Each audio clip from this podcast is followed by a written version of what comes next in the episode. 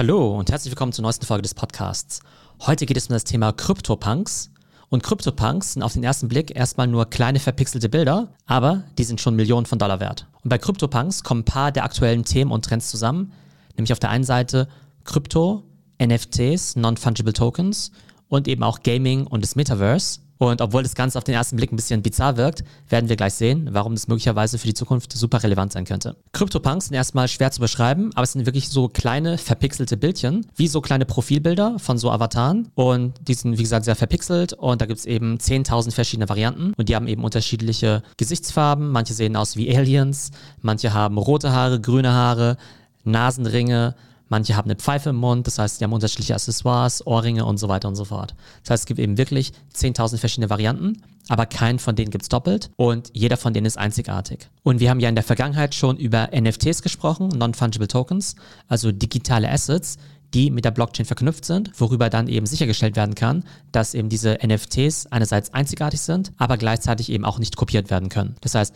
ich kann mir jetzt zwar ein Bild von diesen CryptoPunks einfach runterladen, aber es gehört mir nicht, weil für die originalen CryptoPunks auf der Blockchain genau festgeschrieben ist, wer der Besitzer davon ist, beziehungsweise in welche Crypto-Wallet das Ganze eigentlich gehört. Und wir haben in der Vergangenheit ja über andere NFTs gesprochen, wie NBA Top Shot oder auch diese Kunstwerke von Beeple. Tatsächlich waren die CryptoPunks aber die ersten NFTs, die auf der Ethereum Blockchain gelauncht worden sind. Und zwar eben schon im Jahr 2017. Das heißt, wenn man jetzt auch über Sammlerwert oder sowas spricht, dann waren es eben wirklich die allerersten.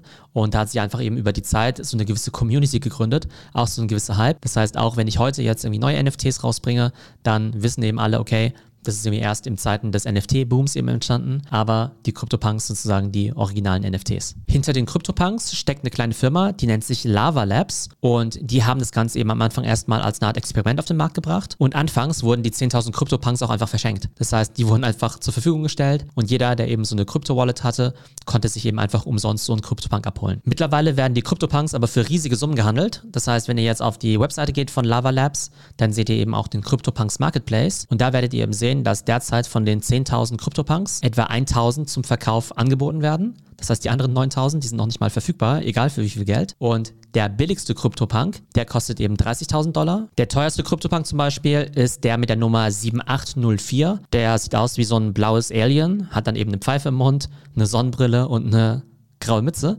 Und der wurde eben am 11. März für 4200 Ether verkauft was eben damals 7,57 Millionen Dollar waren, als eben ein ETH ungefähr 2000 Dollar wert war. Zwischenzeitlich war ja ein ETH eben über 4000 Dollar wert. Das heißt, so gesehen wäre eben dieser CryptoPunk 16 Millionen wert gewesen. Aber es macht gar nicht so viel Sinn, das vielleicht immer in Euro auszudrücken, weil ne, der Kurs ja bei Ethereum ja auch ständig rauf und runter geht. Aber damals, wie gesagt, zu aktuellen Preisen eben über 4000 ETH und eben 7,5 Millionen Dollar. Und das Ganze klingt jetzt natürlich mega crazy, weil bei diesen ganzen anderen NFT-Kunstwerken, da könnte man noch sagen, okay, das sind ja wenigstens noch, irgendwie noch coole Bilder oder irgendwie schicke Animationen oder sowas. Aber bei CryptoPunks hast du wirklich nur diesen kleinen Avatar. Aber in dieser Kryptoszene sind eben diese CryptoPunks eigentlich genauso begehrt wie so ein Picasso. Ich verfolge ja diese ganze Kryptoszene relativ stark auf Twitter und da sehe ich eben, dass die Leute, die wirklich tief in Krypto drin sind, oftmals als Profilbild eben so ein CryptoPunk haben. Und bei denen weiß man halt, dass die alle Kryptomillionäre oder Milliardäre sind und dementsprechend würden die nicht einfach so einen CryptoPunk als Profilbild nehmen, wenn er ihnen nicht auch wirklich gehören würde. Und als Twitter-Avatar sind die sozusagen das ultimative Statussymbol,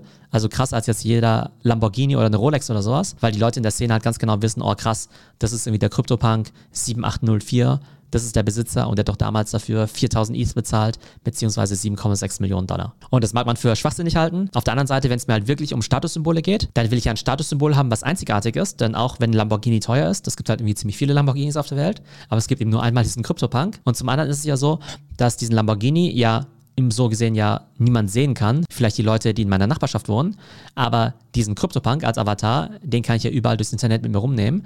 Das heißt, das ist ja wirklich so das ultimative ja, Statussymbol und Signaling-Symbol. Und jetzt kann man natürlich sagen, okay, NFTs, verstanden.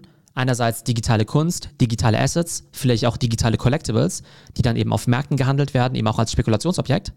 Ich glaube, der nächste Schritt für NFTs wird eben sein, dass NFTs dann eben wirklich so eine Art Eintrittskarte in bestimmte Communities oder Membership-Programme sind. Das bedeutet, es gibt eben bestimmte Clubs, da kommst du eben nur rein, wenn du Besitzer von einem bestimmten NFT bist. Das könnte dann zum Beispiel der Crypto-Punk-Club sein, dass man eben gesagt, okay, wir haben eine Community, da dürfen eben nur die 10.000 Leute rein, die Besitzer von diesen CryptoPunks sind. Oder man könnte sich vorstellen, dass es irgendwelche Fanclubs gibt, wo dann eben nur die Inhaber dieser NFTs oder dieser Token dran teilnehmen dürfen. Und wie wird das Ganze abgeprüft? Normalerweise, wenn wir uns für eine Webseite einloggen, dann machen wir das ja über Username und Passwort. In der Kryptowelt funktioniert das aber anders. Da loggt man sich eben mit seiner Krypto-Wallet ein, zum Beispiel Metamask, und dann wird eben geprüft, bin ich Besitzer dieses Tokens. Und wenn ich eben Besitzer dieses Tokens bin, dann kann ich eben damit bestimmte Sachen machen. Und wenn nicht, dann eben nicht. Nehmen wir mal an, Netflix würde jetzt das System mit Username und Passwort abschaffen und nur Besitzer des Netflix-Tokens könnten jetzt Netflix gucken. Dann gäbe es vielleicht auf der Welt insgesamt nur 100 Millionen von diesen Netflix-Token. Und wenn jetzt die Person 100 Millionen plus 1 jetzt irgendwie auch gerne Netflix gucken möchte, dann muss die theoretisch jemand anderem den Token abkaufen. Und so gesehen könnte halt der Netflix-Token auf dem Markt gehandelt werden. Und dann loggt man sich dann eben im Browser ein über seine Wallet. Dann wird eben der Netflix-Token gefunden und vielleicht gibt es dann auch den Netflix Silber oder Diamant oder Gold Token. Und damit hast du vielleicht wieder Zugriff auf verschiedene Arten von Content. Oder wie gesagt, eben auch Fanclubs. Da haben wir ja schon mal über dieses Beispiel gesprochen, dass die Band Kings of Leon ja auch NFTs verkauft hat, wo einerseits eben Musik drauf war, andererseits das aber auch so eine Art Lifetime Access war für Konzertbesuche in der echten Welt. Und auch Gary Vee hat ja kürzlich auch NFTs rausgebracht mit ganz vielen verschiedenen Charakteren, die er selber gezeichnet hat. Und da gibt es eben verschiedene Klassen von NFTs für verschiedene Preise, die dann eben auch verschiedene Rechte dann haben. Das heißt, auch da kann man zum Beispiel bestimmte bestimmte NFTs von Gary eben kaufen und dann hat man das Recht, jede Keynote auf der Welt von Gary kostenlos zu besuchen. Also ich glaube, diese Application als Fanclub ist eben wirklich super spannend. Und da kommt eben wieder dieser Gedanke des Metaverse ins Spiel.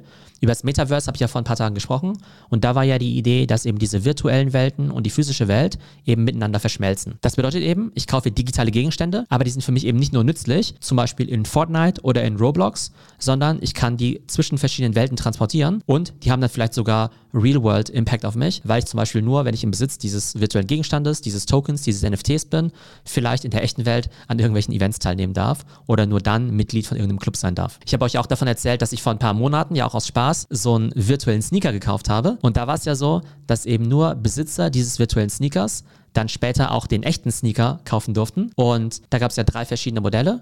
Und da war es ja so, dass im Prinzip ja dann 5000 Leute meinetwegen das Recht hatten, den gleichen Sneaker zu kaufen. Was jetzt aber bei CryptoPunks passiert, ist super spannend, denn es gibt ja dieses Designstudio Artefakt und Artefakt, die haben eben auch damals diesen virtuellen Sneaker mitdesignt, den ich damals gekauft habe. Und Artefakt hat jetzt eben eine Kooperation mit CryptoPunks und da gibt es jetzt eben wirklich einen customized Sneaker für jeden einzelnen CryptoPunk. Das heißt, da gibt es jetzt eben 10.000 verschiedene Sneaker, jeder von denen eben einzigartig. Und die kannst du dann eben auch nur kaufen, wenn du der Besitzer von den jeweiligen CryptoPunks bist und eben beweisen kannst, dass du dieses NFT besitzt. Also super spannend auf jeden Fall. Ich weiß nicht, ob ich jetzt für 40.000 oder 2 Millionen Dollar mir jetzt so einen CryptoPunk kaufen würde, nur um jetzt zum Beispiel diesen exklusiven Sneaker kaufen zu dürfen. Aber wer weiß, vielleicht ist in fünf oder in zehn Jahren so ein CryptoPunk Millionen von Dollar wert, weil man dann irgendwie Mitglied der exklusivsten Community auf der ganzen Welt ist. Und da, wie gesagt, spielen diese Welten eben zusammen. Einerseits eben digitale Güter, Gaming, Metaverse, Krypto und NFTs.